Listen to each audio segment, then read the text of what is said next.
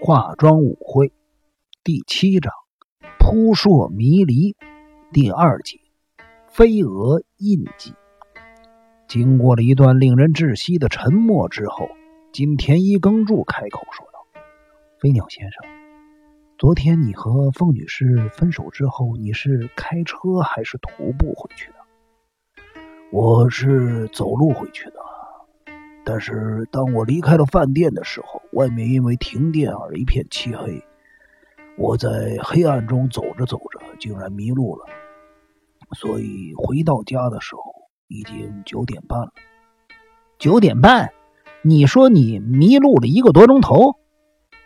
也难怪日比野警官会露出疑惑的眼神，因为慎公吾的死亡时间差不多在九点至九点半之间。飞鸟中西面露出苦涩的微笑，说道：“是的，因为我当时正处于兴奋的情绪当中。兴奋？你在兴奋什么？正当我在饭店大厅跟凤千代子说话的时候，整个饭店因为停电而一片漆黑，而且就在停电的一瞬间，我抱住了他。”并且亲吻了他。啊！凤千代子霎时羞红了脸。飞鸟中西目光温柔的望着羞涩的凤千代子，说道：“啊，对不起，我泄露了仅属于我们两个人的秘密。我和千代子交往一年了，昨天还是第一次亲吻她。”所以才会像年轻小伙子一般的兴奋。日比野警官狐疑的望着飞鸟中西问道：“你花了一个多钟头才回到家，途中没有遇到任何人？或许遇到过人，不过我当时太高兴了，所以没有印象。如果这是事实，飞鸟中西为什么要在这里告诉大家这件事情？”不仅今天一耕助觉得纳闷，就连凤千代子也疑惑的看着飞鸟中西，但飞鸟中西却再次露出了幸福的样子，凤千代子的脸颊也不禁越来越红润。哦，对了，在我迷路的时候，我只记得一件事情，什么事啊？我在回家的途中呢，想抽烟。所以拿出打火机点火，可是因为风势太强，无法点着，所以我只好放弃了抽烟的念头。过了一会儿，我又想抽烟，于是把手伸到裤子口袋里寻找打火机，但是却没找到。大概是我把打火机放进口袋的时候不小心掉出来。我的打火机上有金字塔的图案。应该不难辨认。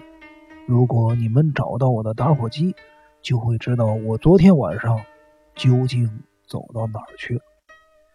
日比野警官眼中的疑惑越来越强烈。就在这时候，古川刑警走了进来。主任，对不起，有件事情想向您报告。什么事？这件东西是从被害人的外套口袋中找到的。根据负责打扫的妇人说，昨天白天。被害人出门的时候就穿着这件外套。从沈公吾外套口袋中取出来的是一张皱巴巴的印刷品。日别警官打开一看，不禁皱起了眉头。那是目前正在清景泽举行现代音乐庆典的节目表。今年是金村真二的作品发表会，并且由金村真二亲自指挥。这么说，昨天盛公吾参加了金村真二的音乐会了。或许他在会场遇见了金村真二。嗯。日比野警官回头看着凤青奈子，正要开口询问，近藤警官快步走了进来。主任，有件事儿。什么事情？我们把车子从树底下拖出来了，车子里面有件奇怪的东西，想请主任过来看看。金田一耕助目送着近藤刑警、日比野警官、古川刑警走出去之后，从椅子上站起来，转向凤千代子说：“凤女士，有件事情想请教你。好的，我想你大概已经从飞鸟先生那里听说了，沈公吾的身体旁边排列着火柴棒拼图，不知道你对这件事有什么看法？”嗯，我刚才有看到那些火柴棒，只是觉得那样的排列组合有些奇怪。凤千代子好像不舒服似的，微微颤抖着。你的意思是你对这些火柴棒没有什么特别的感受吗？嗯，一点都没有。你仔细看过火柴棒的排列方式吗？没有，我。还没有那么大的勇气。哦，如果是这样，飞鸟先生已经抄下了那些火柴棒的排列方式。等一下，你不妨仔细的看一下，若有什么发现，麻烦请告诉我一声。金田一先生，你是指那些火柴棒的排列方式有特别的意义？呃，我也只能这么想，因为那些火柴棒的原本排列方式已经弄乱了。我明白了。中西，好的，我一会儿拿给你看。飞鸟中西一脸严肃的回答。凤千代子看着金田一耕助说道：“金田一先生，我会发誓信守承诺。如果我知道那些火柴棒的排列方式具有什么特别意义的话，一定会告诉你。”金田一耕助轻轻的一鞠躬说道：“真是太感谢你了。”不过我还有一件事想请教你，请说。根据打扫的妇人根本美金子所言，他说慎先生只要有空或者感到无聊的时候，都会排列火柴棒来打发时间。他有利用火柴棒猜谜或者玩拼图的嗜好吗？凤千代子微微扬起了眉毛，说道：“没有，我。”第一次听到这样的说法，至少我们还有婚姻关系的时候，他并没有这种嗜好。哦，那他是个脾气好、容易相处的人，还是容易动怒、不好相处的人？我想他应该算是容易相处的人。他有时候会让人觉得很无趣，不过大体上来说，他的个性算善良的。询问你这些私事真是不好意思啊！外面好像发现什么事情了，我去看一下。你们等一下就可以回去了。金田一耕助向两个人一鞠躬之后，便走出了别墅，绕到了后面。这时候，新一树已经被吊了起来，压在树下变形的小车子终于得到了解脱。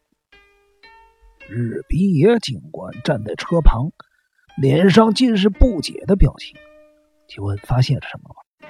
嗯，是那个。金田一耕助往近藤刑警手指的方向看去，只见车子前座破旧的椅垫已经崩裂开来，椅垫下面有一串钥匙，大概是新一树被拖吊起来，震动到了车身，椅垫偏离了原来的位置。因此，藏在椅垫下的钥匙串才会被发现。是钥匙。现场人员好不容易才打开变形的车门，车门并没有上锁，车钥匙也插在钥匙孔上。日比野警官从歪斜的车门缝隙挤了进去，伸手拿起椅垫下的钥匙串。当他拿起钥匙串时，钥匙发出了清脆的金属碰撞声。金属制的钥匙串上串着好几把钥匙，这些钥匙代表了圣公屋的所有家当。金藤刑警粗鲁的从日比野警官手中抢走了钥匙串，立刻跑向别墅。不久，他又跑了回来，并将钥匙串中的其中一把交给了日比野警官。这是正门的钥匙。